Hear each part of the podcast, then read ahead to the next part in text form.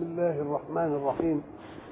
الحمد لله رب العالمين والصلاة والسلام على أشرف المرسلين وخاتم النبيين ورحمة الله للعالمين سيدنا محمد وعلى آله وصحبه أجمعين.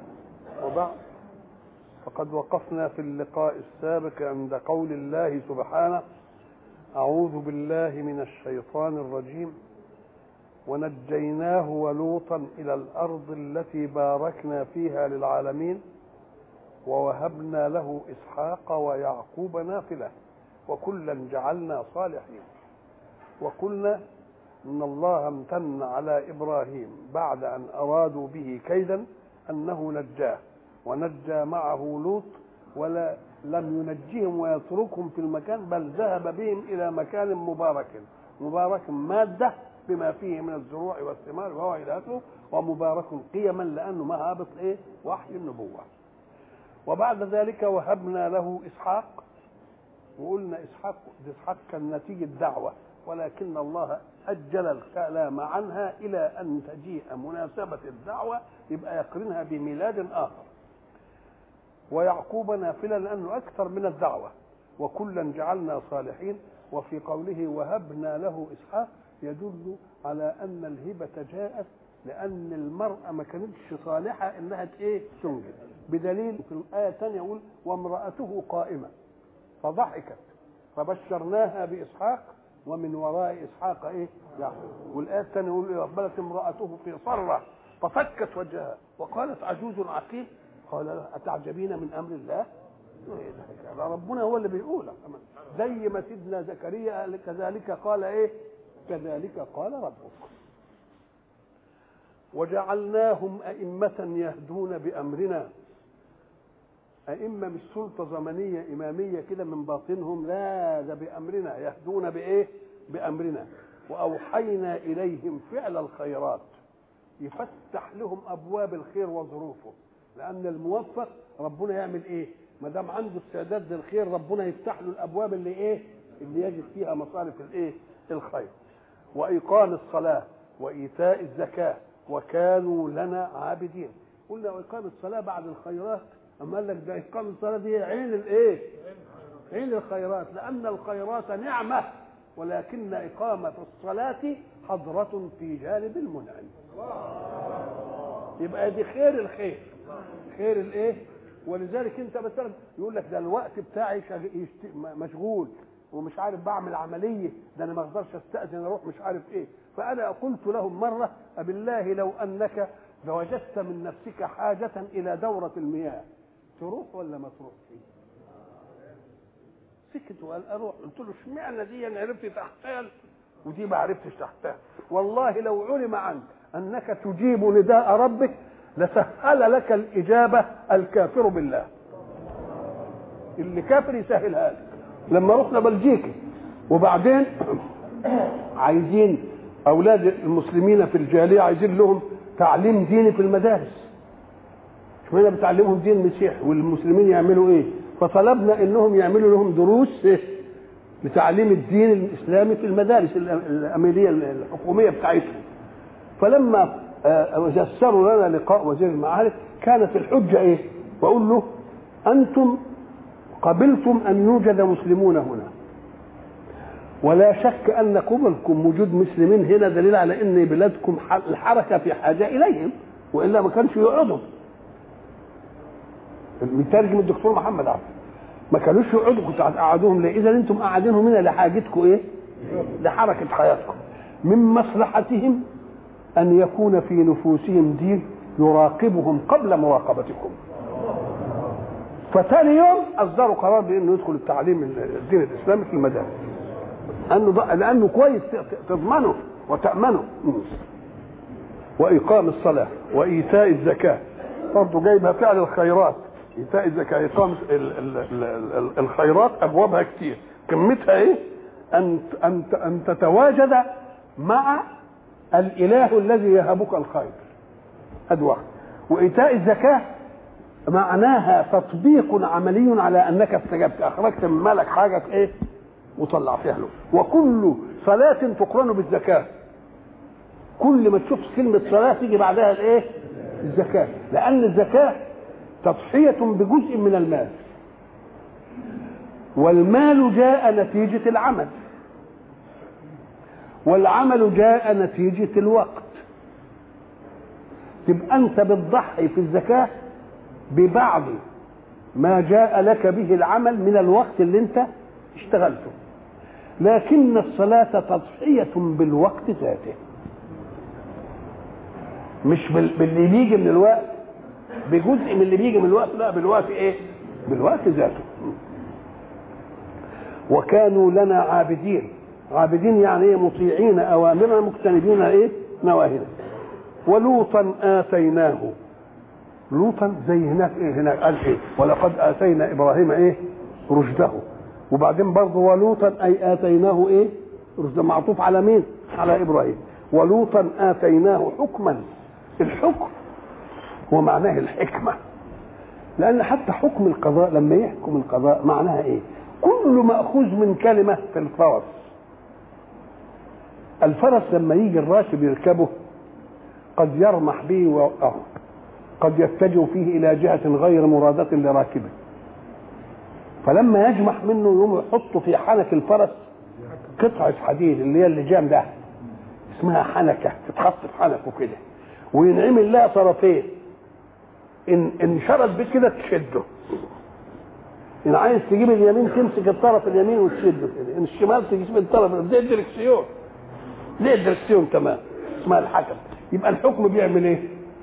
بيخلي الشيء في طريق الحق.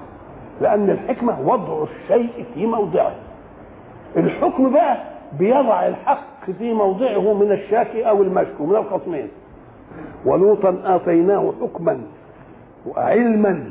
العلم شيء والحكم شيء. الحكم تطبيق ما تعلم. العلم يبقى عالم وكذا وكذا وكذا وكذا يعرف. إنما إيه؟ ولذلك العلم تحقيق ولكن السلوك تطبيق. ونجيناه من القرية التي كانت تعمل الخبائث. يبقى نجى إبراهيم من الناس اللي كانوا بيحرقوه ونجى لوط من القرية التي كانت تعمل الإيه؟ تعمل الإيه؟ الخبائث. ومعروف الخبائث. إنهم كانوا قوم سوء. فاسخين. السوء هو الذي يسوء كل من يخالطه مش يسوء البعض دون البعض. أي واحد يخالطه إيه؟ يسوء اسمه إيه؟ قوم سوء. فاسقين. والفسق الخروج عن أوامر التكليف. لأن إحنا قلنا إن كل التعابير الدينية مأخوذة من واقعيات الحياة الموجودة عندهم. أصل الفسق هو إيه؟ خروج الرطبة عن قشرتها. البلح لما يجي يبقى بصر أحمر أو أصفر وبعدين يرطب. ساعة ما يرطب تلتفت تلاقي القشرة ابت عن إيه؟ عن البلحه وبعدين تبان البلحه كده. أهو يقال إيه؟ فسقت الرطبه يعني إيه؟ خرجت عن إيه؟ عن القشرة بتاعتها القشرة دهيا معموله عشان تحفظ حاجة. لما تؤدي مهمتها تقوم إيه؟ تطلع. المنهج الديني بيعمل إيه؟ بيحكم الشيء. فاللي يخرج عن المنهج يبقى اسمه إيه؟ فاسق. وأدخلناه في رحمتنا. طب ما إحنا كلنا في رحمة الله. أما قال لك في رحمة عامة للخلق أجمعين حتى للكافر لكن في رحمة خاصة. الرحمه اللي هتعدي الرحمة منه إلى الغير. ودي يعنون بها النبوة. ولذلك إيه؟ وقالوا إيه؟ لولا نزل هذا القرآن على رجل من القريتين عظيم فرد الله عليهم وقال أهم يقسمون رحمة ربك؟ ده النبوة دي رحمة ربنا بعتها للخالق. هم هيقسموا الرحمة بتاع ربنا؟ ده أنا بقسم لهم الرزق اللي هم عايشين فيه. أبقى أنا بقسم الرزق اللي عايشين فيه وهم يجوا يقسموا رحمة ربنا. نحن قسمنا بينهم معيشتهم في الحياة الدنيا. نعم. وأدخلناه في رحمتنا أي في ركب النبوة. إنه من الصالحين للنبوة. الله أعلم حيث يجعل إيه؟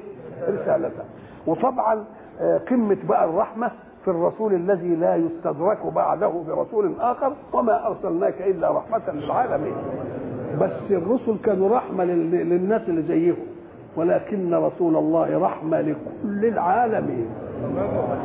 نعم. هات ونوحا زي ولوطا برضه إذ نادى من قبل فاستجبنا له. نادى معناها دعا؟ النداء طلب إقبال. يا فلان يا كذا يا تا. يعني معناها أقبل علي هذا النداء. لكن النداء إن كان من أعلى لأدنى يسموه إيه؟ نداء. تقول له تعال يعني يلا. فإن كان من مساو يعني ما يصحش تقول أنا بناديك تعالى لي. التماس. فإن كان من أدنى لأعلى يبقى دعاء. يبقى إيه؟ دعاء. ولذلك لما يقول مثلا إيه؟ آه يا رب. اوعى تقول يا حرف ندى قول يا دعاء. حرف دعاء. لأن الندى يبقى اللي بينادي إيه؟ أعلى من الإيه؟ من المنادي لما تيجي تمتحن واحد كده وبدك تشوفه كده يقول, له اعرب يا بني رب اغفر لي. ربي اغفر لي. تقول له رب ربي مش منادى مدعو والتقدير يا ربي. يبقى ده فاهم تمام. واللي يقول منادى هنسامحه. صحيح لأنه في حرف ندى وبتاع. إنما ما بقاش عنده دقة في الإيه؟ دقة في الأداء. اغفر لي. إن قال فعل أمر أنا اديله خمسة على عشرة. إنما ان قال فعل دعاء أديله عشرة على عشرة. نعم. نعم. ونوحا إذ نادى إيه من قبل؟ فاستجبنا له. فنجيناه وأهله من الكرب العظيم. أنا ده قال إيه؟ مش قال لا لا, لا تذر على الأرض من الكافرين إيه؟ ديارة. مش كده؟ قال كده. إيه الكرب اللي هو كان فيه؟ شوف نبي قعد ألف سنة إلا خمسين عام يدعي قومه. لحد ما رفع يديه يا رب إني دعوتهم جهارا وإني كلما ما أسررت لهم إسرار وإني مش عارف كل يوم إيه أعمال يعني. ألف سنة إلا خمسين عام. وبعدين لما أمر البتاع يمروا عليه كده يطلعوا لسانهم إيه اللي بيعملوا ده على السفينة؟ ويصنعوا الفلك.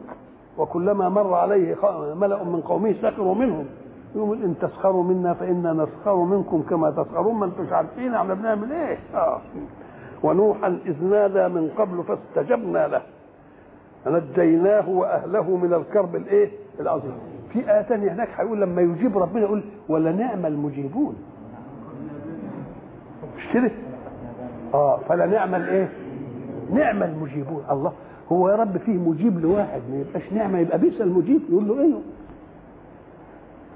الذي يسألك شيئا فتجيبه وأنت تعلم إن ده شر عليه يبقى بئس المجيب أنت. إنما نعم المجيب قد يرد عليك الجواب يبقى نعم المجيب. وإن رد لأنه فاهم إن دي مش هتنفعك. يبقى الحق الأعلى يقول أنت بتدعي. مش أنا موظف عندك عشان اديك دي ده قيوم. وأنت دعوت لأن ذلك خير. ولكني أعلم بأزلية علمي أن ذلك ليس خير. ولذلك جوابي ليك هديك الخير. بس الخير في إن ما أديكش الخير. يبقى نعمة المجيب. نعمة مش موافقة. ولذلك إحنا قلنا زمان هب أن الله يجيب كل واحد لما يسأله كده يقول له كذا. يبقى ربنا بيوظف عندي اللي أنا عايزه.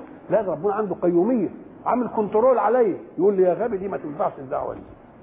ولذلك أنا إيه ويدعو الإنسان بالشر دعاءه بالخير. ويلح عليه كأن دي خير وكان الإنسان إيه؟ وكان الإنسان عجولا لا أنا هخلي دي قدام مش مش هجاوبك عليه وأبقى عملت لك الخير. أنت طالبها لأنها الإيه؟ ولذلك إحنا قلنا زمان الأم مثلا اللي عندها واحدة يمكن يغلبها بحاجة تقول له أشرب نارك. مش بتقول كده؟ أعمى ولا يشوفكش طب افرض بقى ان ربنا قال لها والله والله دي هنديها لك يبقى نعم المجيب لا ده نعم المانع ونصرناه من القوم الذين كذبوا بآياتنا إنهم كانوا قوم سوء برضه فأغرقناهم أجمعين نعم برضه جايب قصة ركب ما سورة الأنبياء ركب النبوة بس جايبها بإيه؟ إيه؟ بإيجاز يعني كده حاجات إيه؟ مش جايب القصة بقى كده أهل الغرق أجمعين دي هو وسد مأرب عاملين عقدة عند سكان الجزيرة. سد مأرب لما نزل وغرق الدنيا فأرسلنا عليهم سائل الإيه؟ العدل. لقد كان لسبأ في مسكنهم إيه؟ جنتان عن يمين. كلوا من رزق ربكم واشكروا له. بلدة طيبة ورب غفور. فأعرضوا. فأرسلنا عليهم سيل العرم وبدلناهم بجنتين. المية اللي كانت بتجيب لهم الخير هي كانت سبب الايه؟ فساعة المية ما جيت حاكم الماء والنار والعياذ عدوين ما يمكنش الماء والنصول أفضل الاثنين هم. فكانوا ساعة ما يشوفوا المية يخافوا. قاموا قال لك ده إحنا نبعد عن المية دي إيه؟ ونغني ليه وزي بعضه لما نعطش ولا حاجة نروح ناخد البتاع والقرب ونملى من حتة بعيدة. ليه؟ لأن قال لك لما دي تيجي المية دي ما بنقدرش إيه؟ ما نقدرش نقف لها أبدا. نعم. وداود وسليمان إذ يحكمان في الحرث يحكمان يعني في خصومة. في الحرث في قضية الحرث أما هو الحرث الحرث هو إثارة تربة الأرض. زي ما نقول إيه؟ نحرس إيه مش كده بنقول نحرس ونعزاء إيه ليه؟ ربنا سمى الزرع والثمر ده والجناين اسمها الحرث ويهلك الحرث. طب ده الحرث انك تحرث. هيهلك إيه في الحرث؟ ده بيهلك ما نشأ من الحرث. يبقى بيسمي الزرع إيه؟ الحرث. اصابت حرث قوم إيه؟ يبقى الحرث المراد به إيه؟ الزرع. طب وإيش معنى أنا مسميه الحرث مع أن الحرث إعداد الأرض للزرع؟ طب قال لك علشان يبين لك أنه لا يمكن زرع إلا بحرث ليه؟ قال لك لأن الحرث اهاجه تربه الأرض والعزق برضه اهاجه التربة. تلاحظوا بقى أنتوا الفلاحين أو اللي بيشوفوا القطار لما المية تنزل تقوم تعمل طبقة زبديه على وجه الأرض. الطبقة الزبديه دي بتسد مسام الأرض. لما تسد مسام الأرض المية الجوفية ما تتبخرش لفوق وما دام المية الجوفية ما تتبخرش لفوق تعمل عطب في في الايه في شعيرات الجذور. العطب ده يخلي الزرع يصفر. لأنه كمان ما دام فيها مية ما يبقاش فيها هواء. والزرع برضه عايز هواء. وعايز مية قليلة يا دوب ياخد منها كده والباقي يتصرف. ولذلك يقول لك الأرض الطينية القوي اللي بتلزق على الابنيه مش جيدة. الأرض الرملية الخالص مش جيدة. لأن الطينية تحفظ المية لحد ما يعصب الجلد والرملية تاخد المية ولا تديش الغذاء لله فعايزينها صفرة كده بين طينية وإيه؟ تحتفظ بس بالمية بقدر كده. أدي الأرض الصالحة. ليه بنسمي الحرث بقى؟ الزرع نسميه حرث. ليه ربنا بيسميها؟ قال لك علشان الحرث ده بيهيج تربة الأرض. لما يجي يقشر الطبقة اللي بتبقى زي الزبد على المغطيه المسام ويخلي الهواء إيه؟ ينفد. الهواء ينفد إمتى؟ لما تنحرث الأرض والمسام بتاعتها تظهر. المية فيها شوية يتبخروا. يقوم لما تتبخر المية الجوف يفضى يقوم ضروري ينزل هواء. يقوم الهواء يغذي جذور النبات يبقى فيها الايه يبقى بيسميها إيه؟ حرث ولذلك يقول لك لا زرع إلا بحرث لا زرع إلا بإيه؟ ولذلك يقول الحق سبحانه وتعالى يخليهم الاثنين مع بعض يقول إيه؟ أفرأيتم ما تحرسون أأنتم تزرعونه؟ آه أم نحن الزارعون؟ أنتوا بس بتحرطوا إنما إحنا اللي بنزرع. إنما أنا سميته حرث. عشان إيه؟ يبقى ما يمكنش تاخد زرع ولا ثمرة إلا إذا إيه؟ إذا حرث. سنة الكون قبل أن توجد وقبل أن تكلف الله قدم عطاءه بدون أن يكلفك شيئا. وقعدت السن 15 سنة تأخذ من عطاء الله. ما كلفكش حاجة ولا حسبش عليك أي تصرف. خلاص؟ وبعدين هيديك في الاخره عطاء ما ينتهيش. الدنيا دي بعد سن التكليف عايزة منك حاجة في الأمور الاختيارية. أن تعمل لتنال. لأنك نلت اولا قبل أن تعمل. أنت نلت اولا قبل أن تعمل. وستنال اخرا بدون أن تعمل. يبقى لازم تعمل علشان تاخد ثمرة. ولذلك الرسول عليه الصلاة والسلام يبين لنا يبين لنا دي. يقول لك إيه؟ اعطوا الأجير إيه؟ قبل أن يجف عرقه. يبقى لازم إيه الأول؟ يعرق يبقى لا تنال إلا بإيش؟ إلا بعمل. دي في الأمور التكليفية بتاعت الدنيا. ليه؟ لأن الله أنالك بدون أن تعمل اولا. وسينيلك بدون أن تعمل في الآخرة بنتيجة عملك في الدنيا. يبقى أنت تعمل عشان إيه؟ تنال في الإيه؟ في الآخرة. وداوود وسليمان إذ يحكمان في الحرث. يبقى الحرث هو إيه هنا؟ الزرع. إيه قصته؟ رجل عنده زرع. وراجل عنده غنم. فراعي الغنم سهي عن الغنم. فالغنم ذهبت إلى الزرع وكلته. فصاحب الزرع راح اشتكى لمين لسيدنا داوود. فسيدنا داوود في أول وهلة كده قال إيه؟ ادي يا صاحب الغنم الغنم لصاحب الأرض. وامشي. فلما خرج كان سليمان سنه كام؟ سنه 11 سنة. فهم خارجين من عنده كده. قال لهم ماذا قضى أبي؟ يعني في القضية دي إيه؟ قال إيه؟ قالوا له والله بتاع الغنم يدي يديها لمين؟ لصاحب الحرث. إحنا بنقول يمكن لقى إن الحرث اللي الزرع اللي بتاكل قيمته قيمة الإيه؟ قيمة قيمة الغنم وتبقى خلصت المسألة. قال سيدنا سيدنا سليمان قال إيه؟ غير هذا أرفق بالفريقين.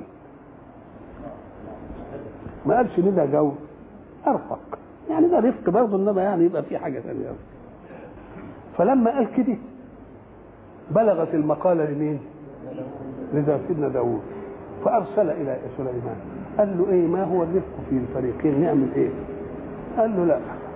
إحنا ندي الغنم لصاحب الزرع. صاحب الزرع يستفيد من لبنها وصوفها وشغلتها ونقول لصاحب الغنم إيه؟ يزرع الأرض. لما تجيب الثمر بتاعتها نقول له يا شيخ رجع الغنم لصاحبها وخد أرضك. خلاص؟ ده حكم وده حكم.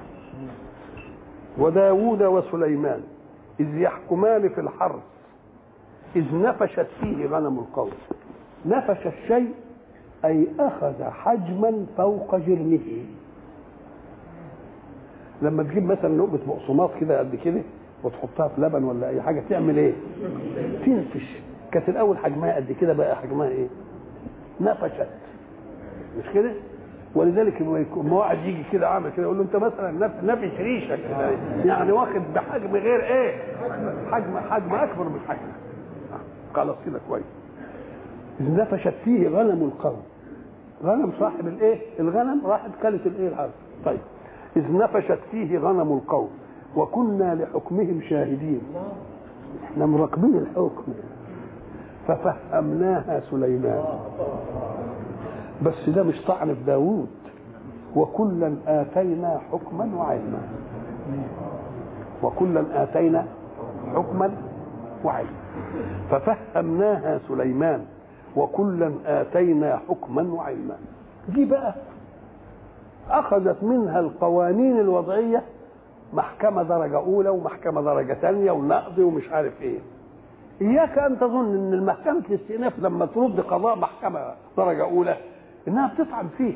أهي دي ففهمناها سليمان. ولذلك لما يكون قاضي مثلا لا مؤاخذة جزء. ابتدائي حكم في قضية.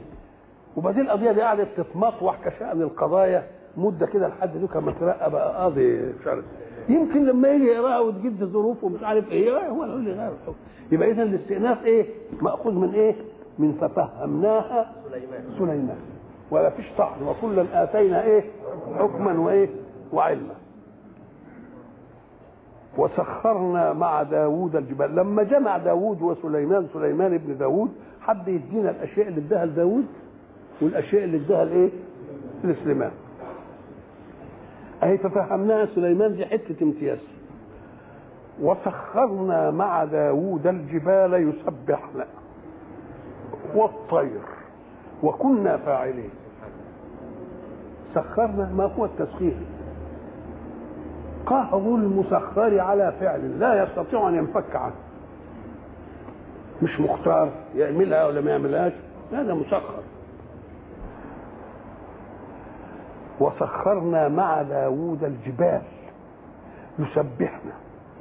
والطير ارتقاء من الادنى للاعلى التسخير الجبال الجبال الأصم دي الجماد إزاي يسبح؟ الطير يبقى شوية يعني هو فيه إيه؟ فيه حيوانية وفيه له صوت وله مش عارف إيه ويكاكي ويعمل وكم المكاكية بتاعته لما هي على أولاده يعني كل حاجة لها إيه؟ كل صوت له تعبير عن مراد. لكن الجبال يبقى نقلها نقاه سخرنا مع داوود الإيه؟ الجبال. العلماء حينما يستقبلون هذه الآية يأخذونها بظواهر التفكير مش بعمق ولب الأشياء. إزاي؟ قال لك هو ما بيشوفش الجبال ولا الجمال بيتكلم. هو بيشوف الطير له أصوات يعني يعبروا بها عن مراداته. إنما ما بيسمعوش يتكلم. نقول له طيب والعجب في دي إيه بقى؟ العجب يزول حينما تعمل مسح لكرة الأرض دي للكرة الأرضية المسح ده هتلاقي فيها ناس مالين الدنيا وكل إقليم له ناسه. أمريكا فيها ناس وكندا فيها ناس واليابان فيها ناس ومش عارف سنغافورة فيها ناس والشام فيه ناس والعراق فيه ناس وإحنا فيه ناس كلنا. فينا قدر مشترك في الجميع. وفينا أشياء تختلف في السمات والألوان والأشكال حسب البيئات التي نعيش فيها. لكن ما هو بالغرائز متفقين فيه. مثلا الجوع غريزة مشتركة. العطش غريزة مشتركة. الخوف غريزة مشتركة. العواطف غريزة مشتركة. مش كده؟ الضحك. في ضحك أمريكاني وضحك روسي. البكاء. برضه غريزة مشتركة. كلنا مشتركيها. ولذلك ربنا في المشتركات ما يخليش فيها اختيار ولا أي حاجة. ولذلك يقول إيه؟ وأنه هو أضحك وأبكى. ساعة ما دام هو اللي بيضحك مش هنختلف. ما فيش فيها إيه؟ مفيش فيها خلاف. لكن فيها أشياء خلاف. وأول الشيء سماتنا وألواننا. دي أبيض وده أسود وده خمري وده قصير وده طويل وده عيونه لها شكل مخصوص مناسب للبيئة ولا انف افطس وده يعني أشياء مختلفة. اختلافات إيه؟ شكل وفي أشياء بنتفق فيها. ومن الأشياء قمة الأشياء التي نختلف فيها الكلام. الكلام حينما يختلف. أيختلف صوت الحروف؟ يعني ده له حرف ينطق وأنا ماليش ولا الحروف هي واحدة؟ لما قلت شرشر هي برضو إيه؟ شين وإيه؟ وريه ولام هي هي.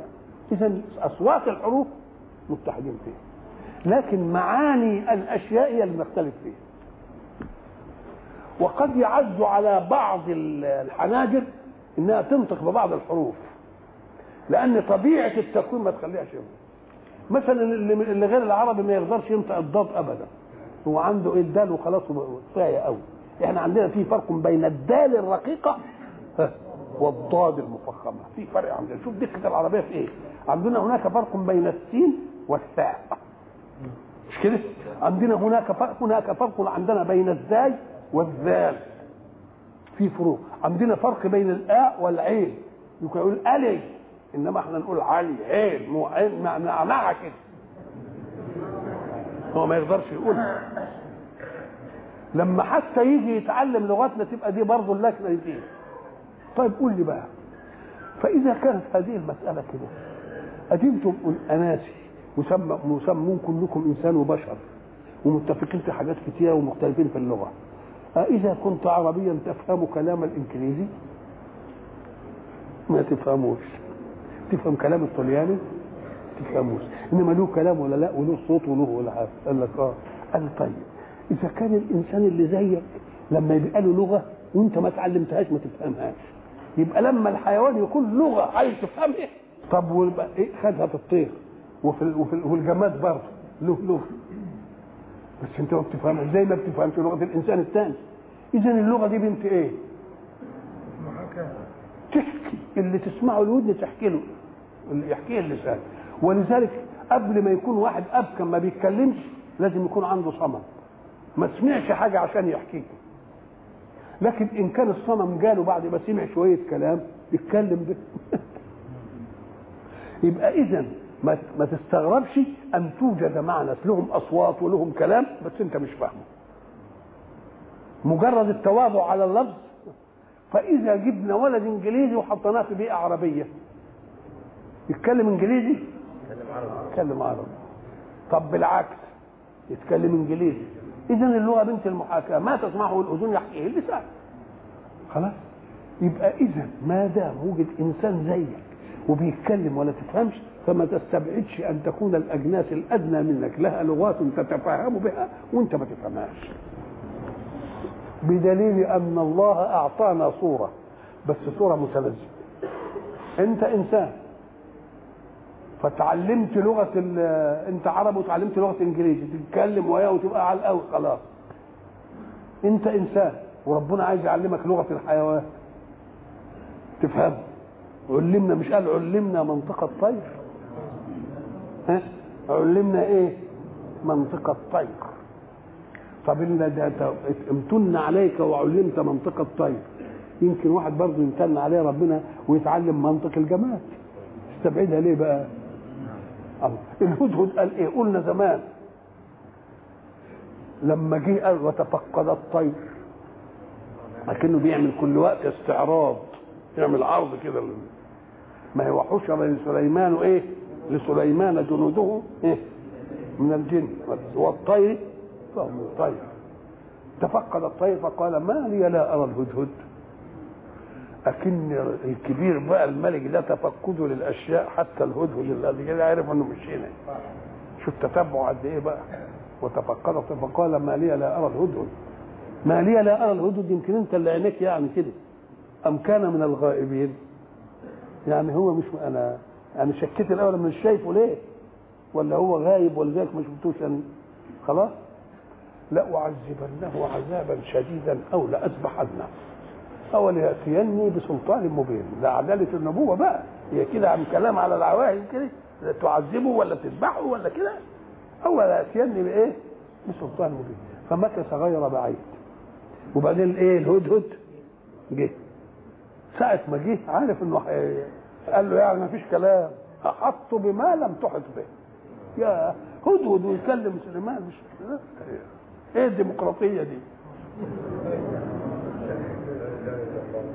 أحط بما لم تحط به. وجئتك من سبأ بنبأ يقين. إني وجدت امرأة تملكهم وقال له القصة. شوف بقى الكلام؟ إني بيتكلم وفهم عنه ولا ما فهمش أهو فهم علمنا منطقة الطير سهلة ده مش بس بيتكلم ده عارف قضية العقائد والتوحيد و...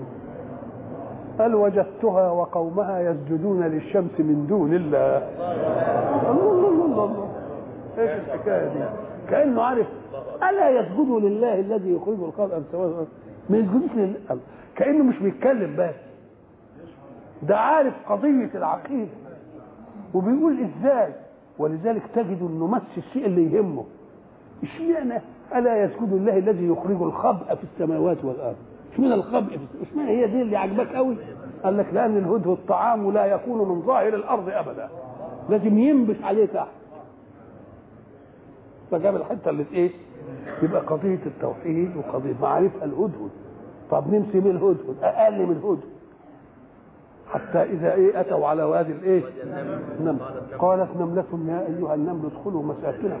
الله. ده وظائف ده عاملة ديدبان عاملة إيه الوردية بيسموها إيه دي؟ واقفه عشان تشوف. وب... وإيه؟ وع... وعلم كيف تحكم. قال إيه؟ قال أي... يا أيها الناس ادخلوا مساكنكم.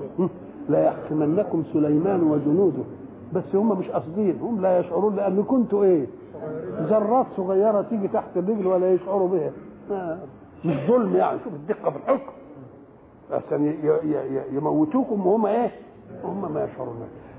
فتبسم ضاحكا من قولها يبقى فهم ولا ما فهمش هي كلمت النمل اللي زيه. إنما هو وبعدين قال إيه بقى؟ قال رب أوزعني أن أشكر نعمتك التي أنعمت علي. يبقى إذا إذا إيه هو ما إحنا ما نفهمش. إنما إذا فهمنا نفهم. العلماء بقى لما جم في الحتة دي وسخرنا مع داوود الجبال يسبح والطير. قالوا ده تسبيح لا مش تسبيح يعني كده زي ما إحنا عارفين. ده تسبيح دلالة. تسبيح إيه؟ دلالة. يعني أنها بحالها تدل على الخالق. تسبيح إيه؟ طيب يبقى أنتوا فهمتوا أقول. ما دام تسبيح دلالة يبقى أنت فهمتها ولا ما فهمتهاش؟ لكن اللي خلقك وقال كده ولكن لا تفقهون تسبيحكم. هم بيسبحوا. يقول أنا مش فاهم التسبيح أنت ما أنتش فاهمه انما هو بيسبح. هو بإيه؟ هو بيسبح. الله. اذا الله سبحانه وتعالى أعطى لداوود مزية إن الجبال تسبح معه. اما قال لك الجبال ما تسبحش إلا مع داوود؟ وتسبح مع غيره كمان. لا بس يوافق تسبيحها. الميزة بقى إن يوافق التسبيح بتاعها تسبيح. يعني ساعة نقول هو سبحان الله تقول هو هي سبحان الله سبحان ويعملوا كرسي بقى توحيدي كده ويا بعض يعني. وهو يظهر وسخرنا مع داوود الجبال إيه؟ يسبح. هناك بقى والطير محشوره كل له إيه؟ أواب. يبقى اذا قول انني مانيش فاهم. هي ليه؟ والدليل على ذلك أن العالم الآن من نطاق البحوث التي يجريها وطموحات العلم بيعمل قاموس للغة السمك. بيعمل قاموس للغة السمك. ويمكن بعدين يعمل قاموس للغة الأحجار. إحنا عارفين امال العلم يرتقي. إزاي يعني؟ يبقى إذا لكن أنا مش مستني لحد ما العلم يثبت لي. أنا ربنا قال لي خلاص أعلم. يبقى ما دام قال ولكن لا تبقون إيه تسبيحهم ليه؟ لأن هم فاهمين الجماد ده جماد. نقول له هو جماد؟ واخد صورة في التكوين صورة لجنسه. إنما أنت ما بتشوفش في المحاجر. لما تروح مثلا إيطاليا أو البلاد اللي فيها الحجار ثم تلاقي الأحجار طبقات. حجر بيتفاعل بقاله 500 سنة بقاله لون. وبعدين يجي بعد مدة كده يبقى له لون تاني. ومن حجر كده إلى إيه؟ إلى رخام. رخام درجة أولى رخام درجة ثانية وبعدين يجي مرمر ويجي مش عارف إيه وإيه. إذا طول عمرها بتتغير ولا ما بتتغيرش؟ ما دامت تتغير يبقى فيها حيوية ولا ما فيهاش حيوية؟ يبقى فيها حيوية. وكل شيء. طب ده أنت لما تضرب أوضة بوفيه تلتفت تلاقي بعد مدة إيه اللي حصل؟ له اتغير معنى التغير إيه؟ فيها تفاعل حيوي. بس أنت مش مدرك حاجة. أنت مش إيه؟ ما فيش إدراك للإيه؟ للمسائل. ولذلك لما كانوا يقولوا إيه؟ ورسول الله صلى الله عليه وسلم من معجزاته أن الحصى سبح في يده. تقول له لا هذب العبارة ونقحها عقليا. لأن الحصى يسبح في يد مين؟ أبي جهل. قل إن رسول الله سمع تسبيح الحصى. إنما سبح لا يسبح. يبقى إذا الذين قالوا تسبيح الحال استعجبوا من دي يبقى لها لغة وتقعد تسبح بيها ويقول له لا الكلام ده زي الانس لما يتكلم بلغته ما تفهموش ان اتعلمتها تفهم. كذلك الطير لغة واللي مش عارف إيه لغة كل حاجة لها إيه؟ لغة. ليه؟ لأن الكلام فرع وجود حياة. وكل شيء في الوجود له حياة بس بحسب كل شيء في الوجود له إيه؟ حياة.